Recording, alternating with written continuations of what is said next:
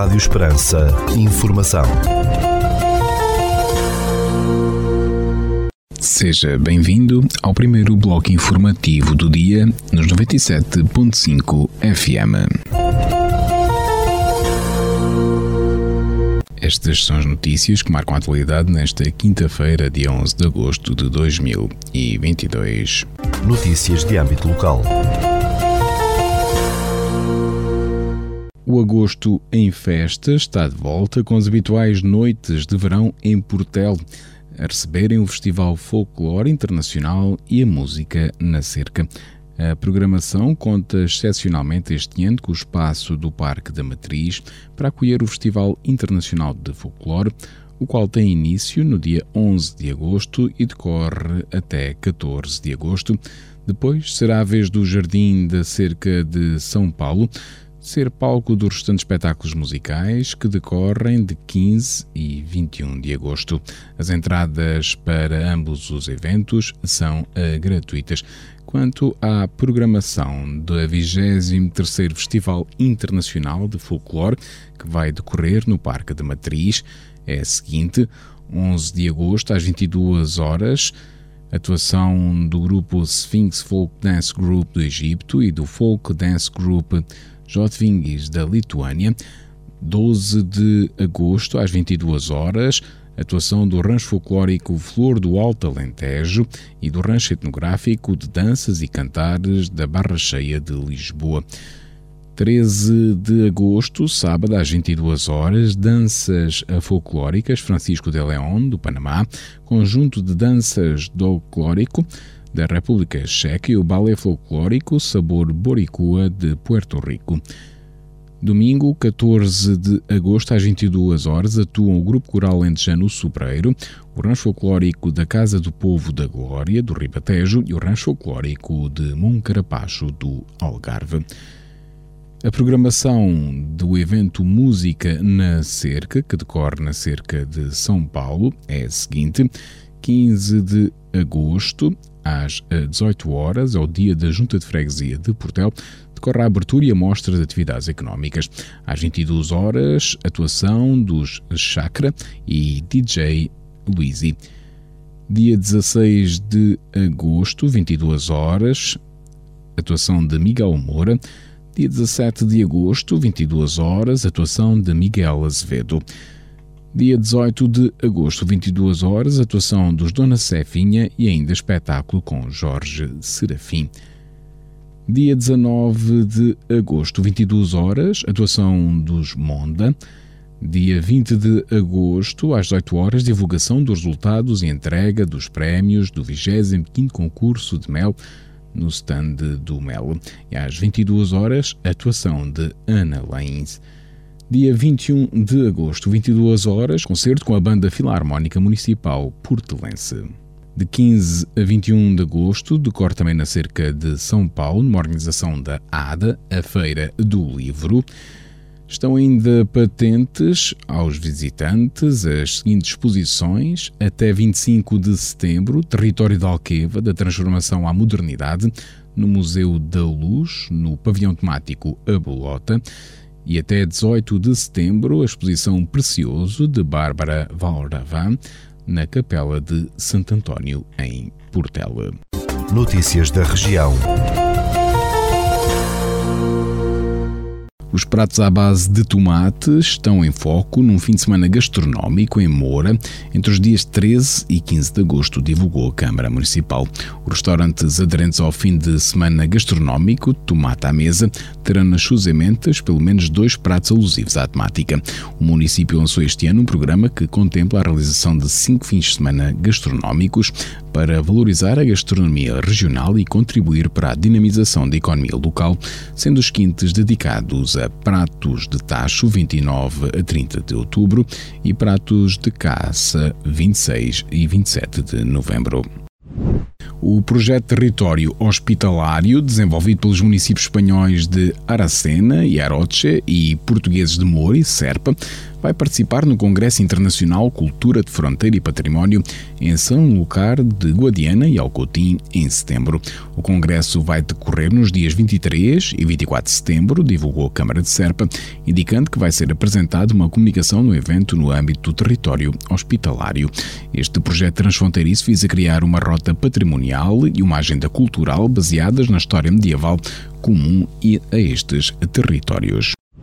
A Câmara de Évora revelou que concluiu a intervenção na passagem da ecopista da Ponte Ferro na Avenida Gacotinho e que a ligação está pronta para voltar a ser utilizada com toda a segurança. Os trabalhos consistiram na aplicação de tratamento anticorrosão em toda a estrutura, em ferro e na substituição integral das madeiras da ponte que apresentavam sinais de desgaste natural. Com a passagem pronta, o trânsito foi também reaberto naquela avenida da cidade de Évora. Energias Cintilantes entre Nós é o título da exposição da artista ucraniana Anna Otcharova, atualmente a residir em Vila Nova de Mil Fontes, no Conselho de Odmira, que pode ser visitada na biblioteca daquela sede de Conselho. Em comunicado, a Câmara de Odmira explicou que a mostra de pintura está patente até ao dia 26 de agosto na Biblioteca Municipal José Saramago. Anna Otcharova é uma artista e ilustradora ucraniana, nascida em 1989 na cidade de Nikopol, onde cresceu, mas foi em Kiev que se formou como artista. A Câmara de Mora divulgou que a equipa médica da Unidade de Cuidados de Saúde Personalizados local foi reforçada recentemente com a colocação de uma nova clínica. A vinda desta médica vem dar resposta às necessidades sentidas até ao momento no que diz respeito à carência evidente de profissionais de saúde afetos a esta Unidade de Cuidados de Saúde Personalizados de Mora, destacou o município. Agora, os cerca de 930 utentes que se encontravam sem médico de família na freguesia de Mora poderão, em caso de necessidade, proceder à marcação marcação de consulta. A autarquia disse que vai continuar em articulação com a Administração Regional de Saúde e o Agrupamento de Centros de Saúde a procurar soluções para que a população esteja salvaguardada em matéria de cuidados médicos. Ficamos agora com a atualização da informação a partir da sala de situação do Comando Territorial de Évora da Guarda Nacional Republicana. Bom dia, senhores ouvintes. Fala-vos o Sargento-Chefe Manuel Seabra da Sala de Situação do Comando Territorial de Évora da Guarda Nacional Republicana para vos informar acerca da atividade operacional desenvolvida no dia 10 de agosto de 2022. Na área de responsabilidade deste comando ocorreram sete acidentes de viação, sendo três colisões, dois despistes e dois atropelamentos, dos quais resultaram dois feridos leves e danos materiais. Registámos ainda um incêndio agrícola na localidade de Igrejinha, Conselho de Arraiolos, tendo ardido no total cerca de 3.262 metros quadrados de pasto, 20 paus de vedação e mato. No âmbito da criminalidade foram registadas 20 ocorrências, sendo 8 crimes contra as pessoas, 7 crimes contra o património, 3 crimes contra a vida em sociedade, 1 crime contra o Estado e um crime previsto em legislação avulsa. Foram ainda efetuadas duas detenções em flagrante delito, uma pelo crime de condução em estado de embriaguez e outra pelo crime de desobediência. No âmbito contra o ordem nacional, registámos 93 infrações à legislação rodoviária e uma à legislação ambiental. Damos ainda continuidade às operações Resina 2022, Floresta Segura 2022, Fuel 2022, Desconfinar Mais, Verão Seguro 2022, Hermes Viajar em Segurança e Operação Campo Seguro 2022. Por hoje é tudo. A sala de situação do Comando Territorial de Évora, estante efetivo desta unidade, deseja a todos os nossos ouvintes o resto de um bom dia. Agora na Rádio Esperança, Desporto Nacional.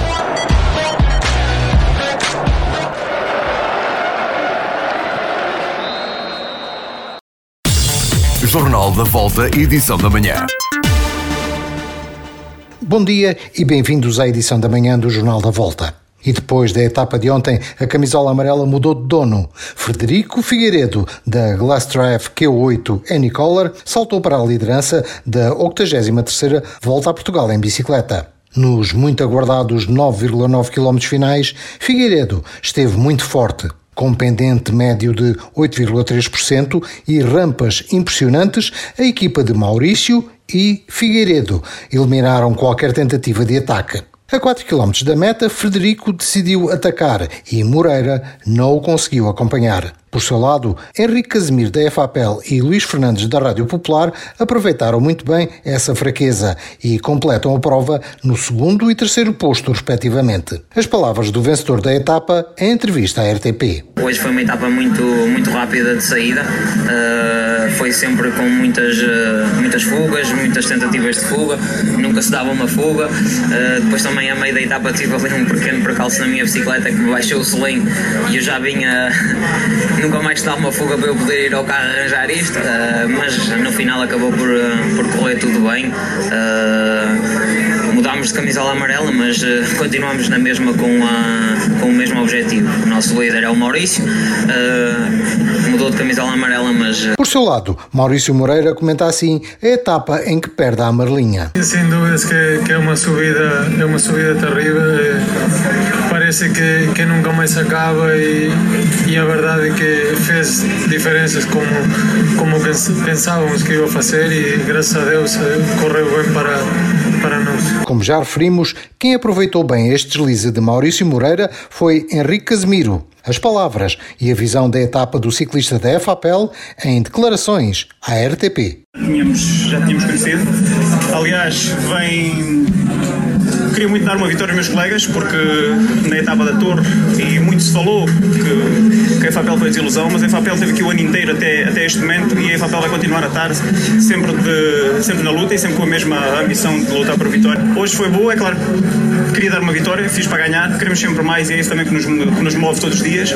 Ah, como disse os meus colegas, para termos um dia bom temos de ter 99 maus e tive um dia mau na Torre, foi uma, uma, um conjunto de circunstâncias, mas é o ciclismo, isto é que é o bonito do ciclismo, porque não é matemático e daqui para a frente vamos continuar a lutar. Uh, principalmente gostava de dedicar uma vitória aos meus, aos meus colegas, aos patrocinadores, toda a gente nos apoia, porque e nestes momentos passámos um momento mais, mais complicado, mas vimos realmente que temos muita gente a apoiar-nos e é isso que nos motiva. Para hoje, e a partir de Ricardães Águeda, os ciclistas vão partir às 13 horas e 30 minutos e o destino da etapa será a Maia. Em jogo vão estar quase 160 km que se esperam muito rápidos, já que em termos de pontos altos a etapa não irá ultrapassar muito os 250 metros. No percurso iremos passar por Oliveira das Meias, Santa Maria da Feira e Gondomar. Estes são precisamente os locais onde a camisola verde irá pontuar. Os prémios de montanha são em Santa Maria da Feira, ao quilómetro 81.3 e no Alto da Serra de Santa Justa, ao quilómetro 129.1. Este último será de terceira categoria. Duas passagens pela meta são desfasadas por cerca de 15 km, nomeadamente aos quilómetros 145.1 e 159.9. A ver vamos como se irá revelar esta prova quando se espera que o desempenho mais rápido, a cerca de 40 km hora, possa trazer os ciclistas à linha de meta por volta das 17 horas e 29 minutos. Por agora é tudo, voltaremos com o avançar do dia e os resultados de mais uma etapa desta 83ª volta a Portugal em bicicleta. Jornal da Volta, edição da manhã.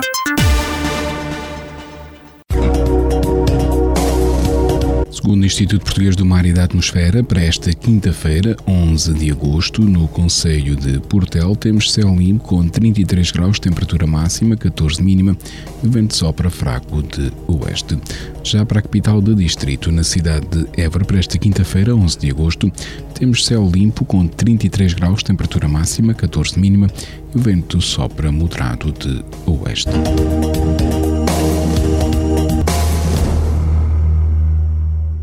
Este bloco informativo fica por aqui. Mais informação nos 97.5 FM às 18 horas. Boa tarde. Rádio Esperança. Informação.